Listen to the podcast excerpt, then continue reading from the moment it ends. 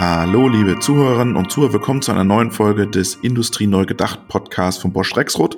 Mein Name ist Robert Weber. Wenn es bei mir heute ein bisschen halt, ich bin nämlich auf Reisen und bin heute im wunderschönen Bremen, bin hier in einer DB-Lounge und die hat ein bisschen Hall, aber ich glaube, das funktioniert. Ähm, mir in Baden-Württemberg, einem Süden also zugeschaltet, ist die Karina Miet. Hallo Karina. Hallo Robert. Du hast studiert am KIT, warst bei Trumpf und gehst jetzt im Herbst in die Beratung. Wir wollen mit dir über die Fabrik der Zukunft sprechen. Was macht für dich die Fabrik der Zukunft aus? Das ist natürlich erstmal die Hammerfrage direkt zu Beginn. also ähm, für mich ist die Fabrik der Zukunft auf jeden Fall ein Ort, an dem man gerne arbeitet, ähm, der möglichst nachhaltig für die Umwelt auch ist und eben genau die Bedürfnisse der Gesellschaft befriedigt an Produkten. Also sozusagen der Dreiklang aus ökologischen Aspekten, sozialen Aspekten, dass man eben Jobs schafft und eben auch ähm, ökonomisch, dass man eben das produziert, was gebraucht wird. Das finde ich ganz interessant, was du gerade gesagt hast. Du bist ja, jetzt sage ich es mal überspitzt formuliert, ähm, eine ganz neue Generation von jungen Menschen, die Fabrikprozesse, Fabrikplanung, Automatisierungsplanung machen. Das hast du bei Trumpf gemacht, ähm, machst du jetzt in Zukunft wahrscheinlich weiter. Dieses Thema Ökologie hast du so fokussiert. Ist es das, was euch gerade alle umtreibt? Mm, persönlich auf jeden Fall sehr. Mhm. Also ich habe mich da schon relativ früh auch mit beschäftigt, schon so im ersten Klimakrise-Hype, muss man mhm. schon fast sagen. So 2008, 2009, 2010 war das so ein bisschen. Aber dann ist es wieder abgeebbt, bis dann die Fridays for Future Bewegung kam. Und ähm, persönlich ist es schon so, dass ich das Gefühl habe, dass viele aus dem privaten Umfeld das dann auch mit zur Arbeit bringen und sagen, was macht eigentlich die Firma jetzt in dem Kontext? Mhm. Viele Umfragen zeigen ja auch, dass es immer wichtiger wird im Recruiting, gerade wenn man Fachkräfte sucht, ähm, dass sie eben auch eine starke Identifikation mit dem Thema und ähm, dann auch bei der Firma haben wollen, dass die Firma sich auch für Nachhaltigkeit einsetzt. Und ähm, deswegen ist es gerade im industriellen Bereich, also wenn man auf die Zahlen schaut, ist es so, ähm, dass äh, in der Industrie ungefähr ein äh, Viertel der CO2-Emissionen verursacht werden über die Energienutzung. Mhm. Und da hat man dann eben auch einen großen Impact. Also wenn ich dann persönlich sage, okay, im privaten Umfeld, ob ich da jetzt weniger reise oder vegan werde, was auch immer, da habe ich einen viel kleineren Stellhebel, weil ich einfach nur alleine bin. Also mhm. wenn man das hochrechnet, ähm, man kann ungefähr eine Tonne durch ähm, das Veganwerden einsparen. Das ist dann so in meinem Leben habe ich es mal ausgerechnet, 55 Tonnen, die ich da einsparen kann. So, wenn man das dann aber vergleicht, was im industriellen Maßstab möglich ist, was man da einsparen kann, wenn man sich als Ingenieur an den Prozess dran setzt und den effizienter macht, hat man da Größenordnungen, die sind dann äh, ja sechsstellig zum Beispiel, wenn man sich äh, mit Klimastrategien im Unternehmen beschäftigt. Mhm. Deswegen ist es immer wichtig, den Fokus auch da zu setzen, wo man einen Impact hat mit seiner Arbeit. Und das ist vor allem im industriellen Kontext gegeben und äh, immer so mein Motivationsspruch, wenn ich Leute begeistern will für die Arbeit in der Industrie. Das würde mich interessieren, weil ähm, ich habe mal von jemandem gehört, bekannten Automatisierer, hat gesagt, Automatisierer retten die Welt. Weil wenn wir alles automatisieren, wird auch automatisch alles effizienter. Wie siehst du das? Ja, das ist äh, eine spannende Aussage. Ähm, auf der einen Seite kann ich mir das vorstellen, dass es ähm, eben flexibler wird, wie man äh, Prozesse ausübt. Und gerade wenn man jetzt äh, auf so Energieflexibilisierung schaut, geht, glaube ich, auch kein Weg an einer hohen Automatisierung vorbei. Mhm. Also um das mal genauer auszuführen, die erneuerbaren Energien sind ja sehr volatil. Mhm. Das heißt, ähm, wenn ich ein hohes Stromangebot habe, kann es ja sein, dass ich in der klassischen Fabrik nicht ähm, auch die Nachfrage danach habe, mhm. nach dem hohen mhm. Stromangebot. Und wenn jetzt noch ein Mensch in der Fabrik arbeitet, ist es schwer zu sagen, ja, jetzt machst du mal zehn Minuten Pause, weil der Strom ist gerade nicht da oder nicht billig genug. Mhm. Oder vielleicht sogar noch längere Pause. Dann baue ich einen Speicher ein. Genau, man kann Speicher einbauen, aber es ist äh, in gewisser Hinsicht einerseits noch sehr teuer und natürlich müsste man jetzt sagen, also wo ich gerade drauf hinaus wollte, ist in dem Sinne, dass wenn ich halt eine Automatisierung habe oder eine Maschine, der kann ich leichter sagen, okay, du machst jetzt mal kurz Pause, wir stellen dich mal äh, in Standby-Mode mhm. und wenn wir wieder Energie haben, dann arbeitest du und vielleicht ist dann auch mal nachts irgendwo bestimmte Strompreise günstiger und so kann ich dann halt meine Produktion viel besser flexibilisieren über den Tag, ohne dass ich die Restriktion habe, dass es eine Acht-Stunden-Schicht gibt, wo der Mensch arbeiten muss. Natürlich sind Energiespeicher auch ein wichtiges Thema, weil es gibt immer Prozesse, wo wir auch noch Menschen brauchen in der Fabrik und das dann mhm. eben in Kombination zu machen. Das heißt, du willst willst am Ende, jetzt fängst du an, auch noch die Energiedaten mit den Produktionen zu vernetzen. Da kriegen, da raufen die Leute ja die Hände. und das funktioniert ja schon bei, bei den Bürogebäuden meistens nicht. Da fahren die Jalousien hoch und runter und keiner weiß, was passiert jetzt eigentlich. Also du hast, du willst Maschine-zu-Maschine-Kommunikation und dann auch noch zur Photovoltaikanlage. Ja, genau. Also wir müssen wow, uns wow, wow, äh, sehr weit versetzen. ja, also ähm, wie gesagt, das ist ja das ganze Digitalisierungsthema. Mhm. Einerseits muss ich schauen, dass ich auf dem Shopfloor connected bin und weiß, was wann, wie, wo produziert werden muss und auch eine Transparenz über Produktionsfortschritte zu bekommen. Aber andererseits ist das ganze Energiethema ja auch wichtig. Also ohne, dass ich eine Transparenz habe über meine Energieverbräuche an den einzelnen Stationen, äh, kann ich ja überhaupt nicht sehen, wo äh, ist vielleicht meine Ineffizienz, wo sollte ich vielleicht äh, meine Maschine gegen was Neueres austauschen, wo kann ich oder allgemein auch äh, ähm, wenn was kaputt ist, äh, passiert ja auch öfters mal, dass dann mehr Gas oder irgendwas verbraucht wird. Und wenn ich da nicht diese Transparenz über die Energiedaten habe, dann kann ich nicht effizienter werden. Also das ist ja der erste Schritt, um nachhaltiger zu werden. Ganz ehrlich, haben wir das so ein bisschen verschlafen oder ignoriert dieses Thema? Wir sprechen immer über OEE-Optimierung. Da ist ja auch Effizienz ein Thema, klar. Aber das Thema Energie hat man nicht immer so auf dem Schirm gehabt, oder? Ja, ich, mir fehlt jetzt vielleicht die Historie. Ich habe jetzt fünf Jahre Berufserfahrung. Ähm, also einerseits, ja, ein bisschen finde ich schon, dass man es verschlafen hat. Es gibt natürlich Anbieter, die da schon weiter sind und die äh, auch Energiemessgeräte äh, anbieten, die man einbauen kann. Aber natürlich ist die klassische Industrie schon sehr kostengetrieben. Und wenn der Use Case noch nicht da war, sowas einzubauen, äh, weil der Strom einfach noch zu günstig war zum Beispiel und dann die Einsparung nicht hoch genug, um halt den Einbau zu rechtfertigen, dann ist natürlich einfach das historisch so gewachsen, dass man eher weniger Wert darauf gelegt hat. Also kurz gesagt, an manchen Ecken hat man es vermutlich verschlafen und äh, muss jetzt halt nachziehen, dass eben äh, die Sensorik da ist äh, in den Anlagen, in den Maschinen, auf dem Shopfloor, so dass man eben sagen kann, okay, wir haben hier äh, die Messung und wir können daraus halt ableiten, wo Potenziale bestehen. Das ist, finde ich, spannend, weil wir haben ja in den, in den letzten Jahren über, über modulare Fabriken gesprochen, Fabriken, die sich immer wieder selbst neu organisieren. Aber jetzt machst du im Prinzip das neue Fass auf und sagst, naja, Energiedaten sind auch ein wichtiges Element dabei. Wenn ich mich entscheide, produziere ich jetzt oder produziere ich in einer halben Stunde oder produziere ich das Teil vielleicht erst in der Nacht, weil dann die Energiekosten geringer sind. Also da, da, da ist ein riesiges Vernetzungsthema, das dann nochmal kommt. Ja, so ist das. ja. Ja, und man muss halt auch die Daten dann auch äh, parat haben, um sie mit anderen Anbietern zu teilen. Also das ist ja dann auch nochmal so ein dieser Ökosystemgedanke, dass man sich vielleicht auch überlegt, wie schalte ich mich gut mit anderen äh, in der Nachbarschaft zusammen. Das fand ich ganz spannend auch. Ich habe ja selber Podcasts gemacht, äh, mhm. die Alois Müller GmbH, ähm, die äh, spricht dann auch mit den Leuten im Gewerbegebiet, äh, mit den anderen Firmen und überlegt sich, okay, was sind denn unsere Energiebedarfe? Manche haben bestimmt mehr Bedarf an Wärme zu bestimmten Zeiten für Prozesse, mhm. manche brauchen mehr Strom und so weiter. Und dann schauen die, wie sie sich gegenseitig auch helfen können, weil wenn der eine Abwärme hat, muss man die ja nicht nach draußen pusten, sondern kann die eben auch effizient vielleicht noch beim Nachbargewerbe einsetzen. Und das ist so ein bisschen der Gedanke, man muss auch über die Grenzen von Unternehmen mehr denken in der Zukunft. Ja, ich glaube, das ist, das ist super spannend, weil das ist ja nicht, sagen wir mal, unternehmenskritisch dann, wenn man sich über Energie unterhält und wie man gemeinsam Energie bezieht.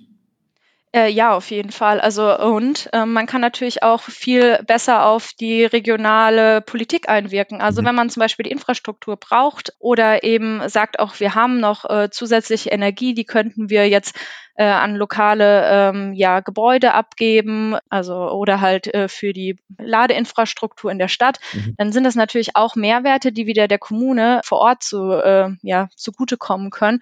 Und da ist es dann natürlich toll, wenn man geschlossen als Gewerbe in der Stadt dann auch äh, ja, mit den Lokalpolitikern vor Ort zum Beispiel reden kann wenn neue Gewerbegebiete entstehen, glaube ich, gibt es da schon viel, wo man so denkt. Aber was machen wir mit dem Bestehenden, mit den Brownfields? Ähm, wie können wir da ansetzen, die fit für die Zukunft zu machen?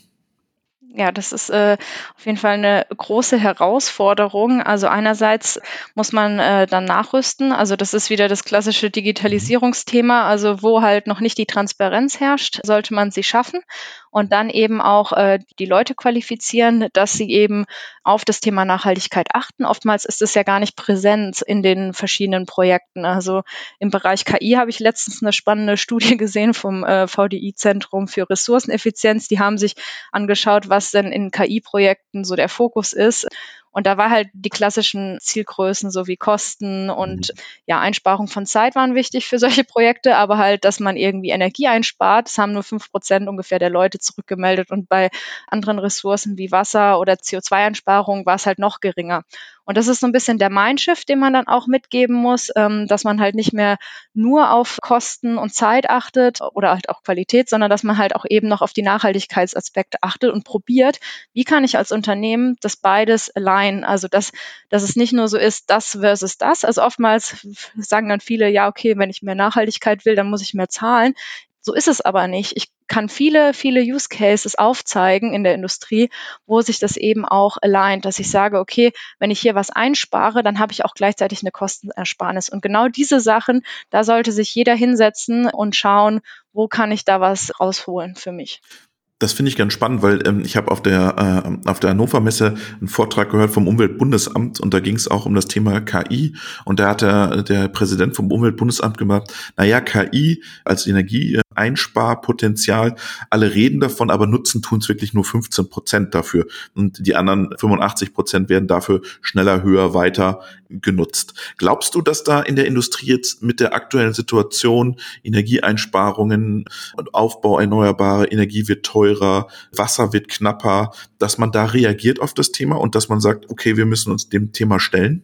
Ja, ich glaube schon, dass man gerade durch die aktuelle äh, ja, Situation in der Welt und auch, dass das Thema Klimawandel immer präsenter wird in den Medien, dass da schon auch der Druck jetzt in die Richtung geht, dass man da Anpassungen macht gerade beim ähm, Thema dann Einsatz von KI in der Produktion ähm, hat man auch gesehen, dass auch in derselben Umfrage, dass sich die Werte fast verdoppelt haben, dass man eben jetzt auch sagt, okay, man nutzt es für den effizienten Einsatz von Ressourcen.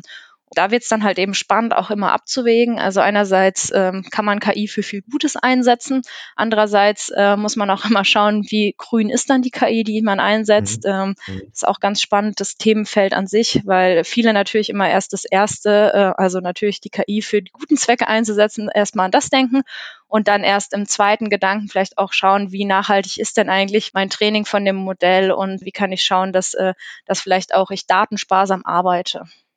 Ich mache da mal einen Verweis an die Kollegen äh, nach Montreal vom Professor Bengio. Die haben einen Code geschrieben, äh, den man in jedem Python reinsetzen kann. Das ist eine Codezeile und die berechnet dann die CO2-Consumption für das Training. Und sie haben verschiedenste äh, Cloud-Provider oder Anbieter äh, getrackt sozusagen und überprüft und die Daten genommen und dann kann man immer sozusagen sehen, wie viel das Training des Modells dann auch an Energie kostet. Weil ich glaube, das ist ein Riesenthema, dass da nochmal mehr äh, Transparenz herrscht, weil heute schickt jemand was in die Cloud und macht ein Training, aber es wird nie zurückgemeldet, wie viel Energie hat das am Ende gekostet. Ja, genau. Sehr schöner Verweis. Ja, ich pack das in die in die Shownotes rein. Der Viktor Schmidt, Franco-Kanadier, der äh, hat das Projekt verantwortet. Ich pack das in die Shownotes, da kann sich das dann jeder runterziehen und reinpacken. Du hast gerade schon das Stichwort KI angesprochen, KI in der Industrie. Wie sehen für dich Industrieprozesse der Zukunft ab? Haben wir noch klassische Fließbandprozesse oder haben wir so ein KI steuert die Fabrik, Reinforcement, dass man im Prinzip sagt, ich gebe nur noch der Produktion vor, was produziert werden soll und sie organisiert sich selber. Wo geht's dahin von deiner Sicht aus? Okay, also prinzipiell hängt das ja natürlich stark vom Produkt ab. Also wenn ich ein Massenprodukt habe, was es ja auch in Zukunft noch geben wird, dann wird es auf jeden Fall auch noch in den klassischen Produktionsprozessen ablaufen. Andererseits kennen wir ja alle den Trend, ähm, dass man äh, ja die Individualisierung der Produkte eben hat oder auch gerade im Maschinenbau, wo ich unterwegs war, dass dann äh, die Maschinen sehr kundenspezifisch konfiguriert werden konnten und dadurch eben auch die Losgrößen äh, in der Produktion gesenkt wurden. Und mhm. gerade ähm, für den zweiteren anderen Fall, wenn man natürlich individuellere Produkte hat, muss man sich Gedanken machen, wie man eben die Produktion flexibilisiert.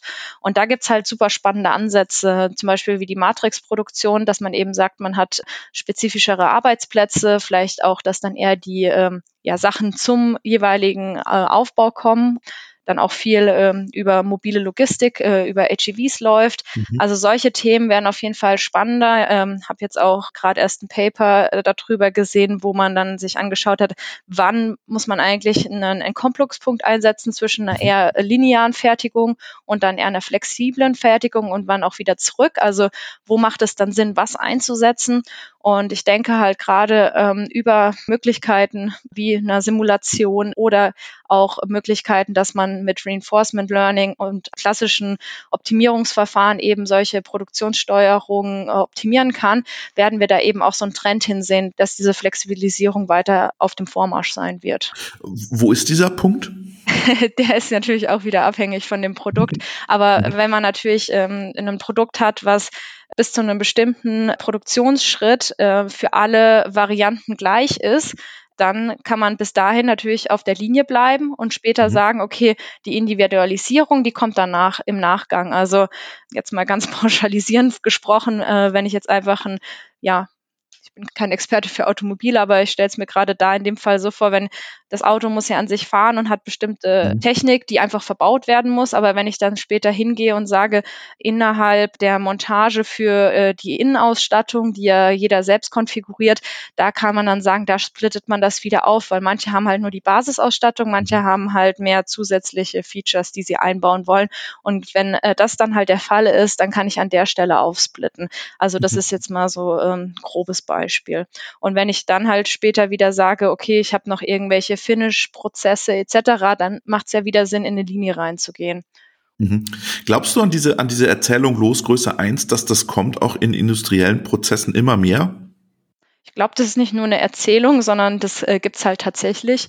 Also ähm, gerade ähm, ja die Kunden im Maschinenbau, also ähm, wir haben das ja bei Trumpf auch gesehen äh, und auch Analysen gemacht, die haben auf jeden Fall ganz klar den Trend, dass sie ja in sehr kleinen bis Losgröße 1 produzieren ja, man sieht es ja auch mit den Online-Marktplätzen etc., wo ich auch als Privatperson äh, mir zum Beispiel Blechteile kaufen kann, dass ich dann ja eine einzelne Zeichnung da hochlade und sage, mhm. ich brauche jetzt genau diesen einen Winkel für ja mein Ersatzteil äh, vom, von meinem Kleiderschrank, keine Ahnung, wo irgendwas kaputt gegangen ist und dann lasse ich mir das auslasern und dann ist es ganz klar Losgröße 1 und solche mhm. Sachen sind halt erst möglich dadurch, dass man eben die ganzen Prozesse digitalisiert hat. Ansonsten war es vorher ja viel zu aufwendig, da dann die ganzen Prozesse manuell zu durchlaufen und deswegen denke ich, dass das ganz klar auch noch weiter zunehmen wird und auch vor allem im Consumer-Bereich, äh, wenn man jetzt mal von den klassischen Blechteilen, die ja eher so für industrielle Produkte dann wieder genutzt werden, sondern halt, wenn man dann wirklich in den Consumer-Markt geht, äh, da wird das immer mehr gefragt sein das finde ich ganz spannend, was du sagst. Ich glaube, ähm, oder ich weiß nicht, wie du es erlebst. Glaubst du, es gibt so ein Revival, Rückkehr von Produktion in ein Umfeld von Städten, in das Leben von Menschen, wenn wir sehen, äh, Coworking Spaces, 3D-Druck, additives Fertigen, dass ein Stück weit Produktion Losgröße 1 im Consumer-Bereich wieder näher an die Menschen rangeht und nicht mehr äh, außerhalb im Gewerbegebiet stattfindet. Also wir werden immer noch die großen Produktionsstraßen haben, ja, aber dass ein Teil wieder näher an die Menschen ranrückt. Ja, das ist wirklich eine interessante Frage, weil vieles ja auch sehr weit mittlerweile weg ist von den äh. Leuten. Also das Einzige, was ich jetzt auch viel mitbekommen habe, ist, dass äh, durch die ganzen Supply Chain Krisen viel wieder drüber nachgedacht wird, was man auch in Deutschland produziert. Natürlich, wenn individueller produziert wird, heißt es ja nicht, dass ähm, die Prozesse leichter oder äh, kürzer werden. Also man wird ja trotzdem eine ähnlich komplexe Fabrik brauchen. Und da kann ich mir aktuell noch schwer vorstellen, dass die dann sozusagen um die Ecke in der Stadt äh, dann auch mhm. äh, irgendwo noch Platz finden wird. Und ich glaube vermutlich doch, dass es dabei bleiben wird, dass es äh, auch in den Industriegebieten äh, halt ist. Mhm. Aber was ich mir halt vorstellen kann, ist, dass ähm, ja die Arbeit in der Fabrik der Zukunft halt auch anders gestaltet wird, weil einerseits müssen wir halt schauen, wie kriegen wir die Leute, die in den Fabriken arbeiten. Es ist halt einfach so, dass heutzutage alle nach der Schule in die Uni rennen wollen. Mhm. Viele machen ja gar nicht mehr ähm, so klassische Ausbildungsberufe. Da werden ja auch Hände Hättest Leute. du gerne noch eine Ausbildung gemacht jetzt, so im Nachgang, wenn du zurückblickst? Ja, manchmal denke ich mir, so praktische Fähigkeiten wären ganz gut in mancher Hinsicht, weil man bei vielen Themen dann immer so äh, davor steht und denkt so, hm, ich habe studiert und wüsste, wie es geht, auch in der Theorie. Aber in der Praxis wäre es ganz cool. Äh, genau, also immer wenn ich erzähle auch, dass ich Elektrotechnik gemacht habe, dann wollen Leute von mir, dass ich irgendwelche Schaltschränke und äh, denen mhm. erzähle, wie sie Widerstände dimensionieren. Und ich sage mir dann auch immer oder sag den Leuten dann immer, also wenn ihr nicht wollt, dass eure Wohnung abbrennt, äh, sucht euch lieber jemanden jemanden, der, genau, der, äh, äh, der das gelernt hat, weil das ist halt komplett was anderes, ob ich das studiere oder ob ich halt eine Lehre mache. Und ähm, die Sachen würden mich auf jeden Fall interessieren, aber man muss halt auch einfach sagen, dass wenn man dann halt auf die Arbeitsbedingungen schaut und auch was, was die Gehälter angeht, ist es halt attraktiver zu studieren. Und ich denke oder vermute, dass das ja sich halt auch über die nächsten Jahre irgendwie ändern muss, weil sonst kriegt man ja nicht die Leute in die in die handwerklichen Berufe, rein, wenn, äh, wenn da nicht die Bezahlung besser wird, äh, also vergleichbarer auch, dass das aufgewertet wird noch mehr. Und ähm, ja. Wie, du hast es gerade angesprochen, Aufwertung der Berufe in der, in der Factory. Ja. Jetzt haben wir Homeoffice und das war alles für die Leute im Büro und in der Verwaltung und die Forscher und R&D und Entwicklung und die Damen und Herren in der Fertigung hatten alle ihre Blaumänner weiter an und mussten da arbeiten. Für die gab es jetzt nichts mit New Work irgendwie. Ähm, da muss man sich ja auch mal Gedanken machen. Mhm, auf jeden Fall. Ich habe da auch sehr lange nachgedacht, weil ähm, ich bequem im Homeoffice saß und mir dann auch ge äh, gedacht habe, aus Fairness-Aspekten, das wurde nämlich oft als äh, Argument vorgebracht, kann man ja die Mitarbeiter nicht irgendwie unterschiedlich behandeln in einer Firma so ungefähr. Mhm. Ja, es ist ja auf jeden Fall so, dass man die Leute vor Ort braucht. Und da ist jetzt eher die Frage, was gibt es dann für Ansätze, dass man denen das Leben erleichtern kann. Und ich hatte mir dann mhm. auch bisschen überlegt. Also einerseits ja, haben die ja auch einen Vorteil, dass weniger Office-Mitarbeiter äh, denen die Parkplätze morgens klauen oder im, äh, im Restaurant das Essen wegnehmen. Aber man kann ja auch noch mal ein bisschen drüber weiterdenken. Also mhm. wenn ich vor Ort arbeiten muss, dann kann man ja schauen als Arbeitnehmer, wie kann ich möglichst leckeres Essen vielleicht auch sogar kostenlos anbieten für Leute, die keine Homeoffice-Ansprüche haben, dass, äh, dass die einfach schon da einen anderen Vorteil kriegen über die, die halt im Homeoffice sitzen. Und dass mhm. man dann halt auch weiter überlegt, in die Zukunft gedacht, wie kann man vielleicht Mischmodelle ermöglichen. Also dass es halt so ist, dass Leute halt vielleicht ja am Nachmittag in der Fabrik arbeiten und die andere Hälfte des Tages halt dadurch, dass sie weitergebildet worden sind, auch ähm, ja Office-Tätigkeit machen können, sodass man irgendwie eine Mischung erreicht und dass es dann mehr Leute gibt, die auch switchen, was die Tasks angeht, weil zu viel von einem, also das muss ich auch nach zwei Jahren pandemiebedingtem Homeoffice sagen, zu viel im Homeoffice macht halt auch keinen Spaß. Also irgendwann hat man auch wieder Lust rauszugehen. Und ich glaube, das ist dann immer so die Mischung, die es macht. Also sobald man den Mitarbeitern auf dem Shopfloor halt auch anteilig irgendwie ermöglichen kann, diese Flexibilität mit dem Homeoffice zu haben, darüber, dass man dann mehr Leute hat, die halt eben die Arbeitsplätze tauschen, äh, macht man eben alles ein bisschen attraktiver. Und ähm, ich glaube, so in die Richtung muss es gehen. Vielleicht kann auch dann die Automatisierung da ähm, äh, noch die Türen öffnen, weil wenn ich weiß, dass manche Prozesse halt möglichst lange autonom fahren, ist sowas ja auch denkbar. Mhm. Das hast du gesagt, gerade Weiterbildung der Menschen, sie weiterzubilden. Welche Themen würdest du sagen, müsste jeder Unternehmer seinen Leuten auf dem Shopfloor anbieten? Wo sollten sie sich grundlegend fit machen? Also da gibt es viele Themen. Ähm, einerseits würde ich äh, grundsätzlich ähm, auf die Digitalisierungsthemen erstmal eingehen, dass ähm, ja die Werker verstehen, was für Daten in den Prozessen erhoben werden könnten, auch mhm. wo man da Mehrwerte generieren kann aus Daten, so dass ähm, da so ein bisschen mehr Verständnis für da ist, weil ich hatte dann oftmals die Erfahrung gemacht, wenn ich dann mit Werkern gesprochen habe, dass für die viel so Magic ist, was da mhm. passiert. Mhm. Also wenn wir dann äh, Messungen mit Sensorik gemacht hatten ähm, oder irgendwie ich von Datenanalysen gesprochen hatte, dann war das nicht so ganz klar, wo es dahin gehen soll. Dadurch, mhm. dass die Daten, die erhoben werden, sind ja oftmals auch indirekt beeinflusst, was der Werker macht.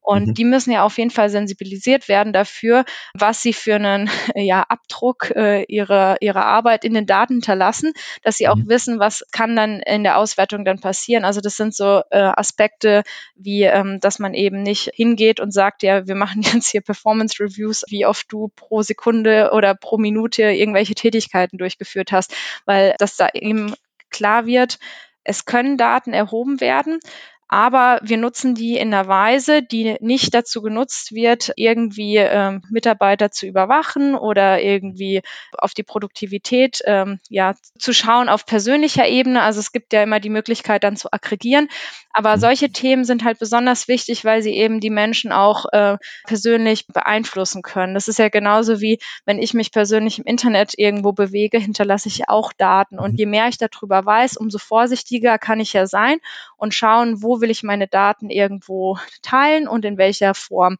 Und ich finde, dass es halt auch wichtig ist, dass die Leute auf dem Shopfloor eben auch wissen, was mit den Daten passiert, äh, die erhoben werden, was genau erhoben wird, sodass sie einfach nicht irgendwie unter die Räder kommen in, in der Daten- und KI-Wirtschaft, die dann irgendwie vielleicht kommt. Weil das ist natürlich so das Worst-Case-Szenario, dass dann KI nicht mehr fürs Gute eingesetzt wird, sondern dadurch irgendwie vielleicht auch in anderen Ländern dann eher eingesetzt wird, um die Leute noch mehr auszubeuten. Das äh, ist in Deutschland zum Glück mit den ganzen starken Betriebsräten äh, nicht der Fall, hoffentlich. Ähm, ich kann nicht in alle hunderttausenden Fabriken schauen, aber im Ausland hört man ja auch Geschichten, wo das dann eingesetzt wird, um eben ja mehr Kontrolle zu haben.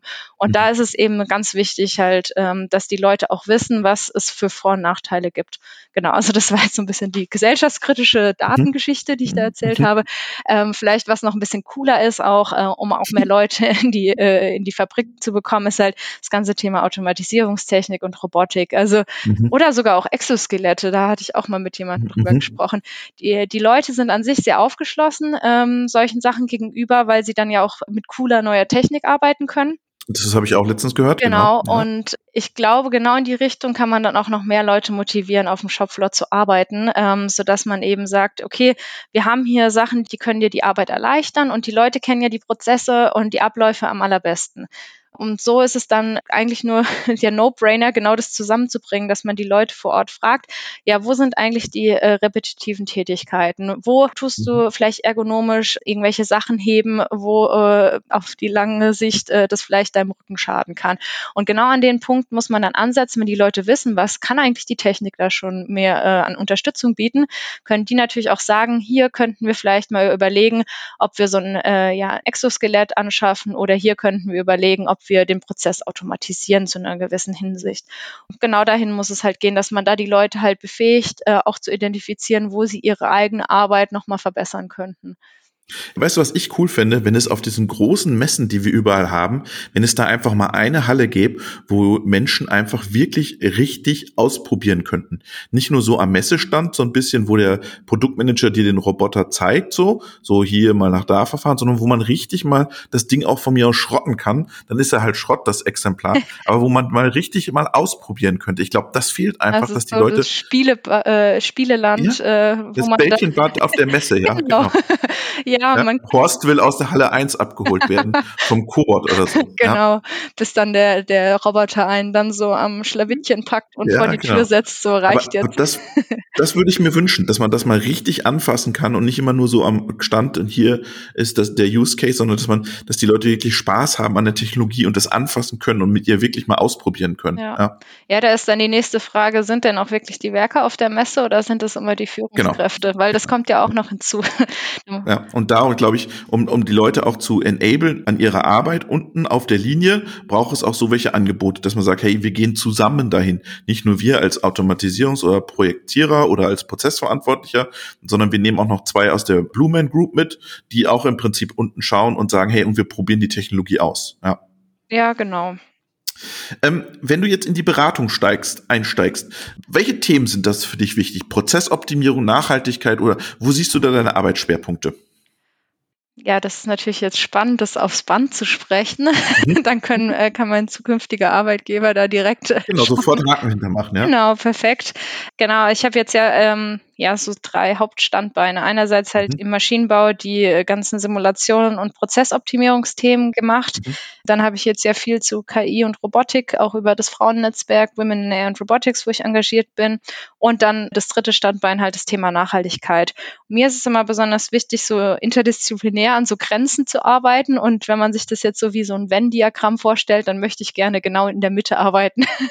also, dass ich mir anschaue, äh, äh für ähm, ja, produzierendes Gewerbe Gewerbe, wie man über Transparenz mit Daten durch die Digitalisierung und ähm, ja auch äh, Algorithmen und künstliche Intelligenz einen Mehrwert schaffen kann für die Ressourceneffizienz. Also wenn das jetzt mein Wunschzettel ist, der rausgeht, dann äh, wäre das so, wäre so das mein Wunschthema.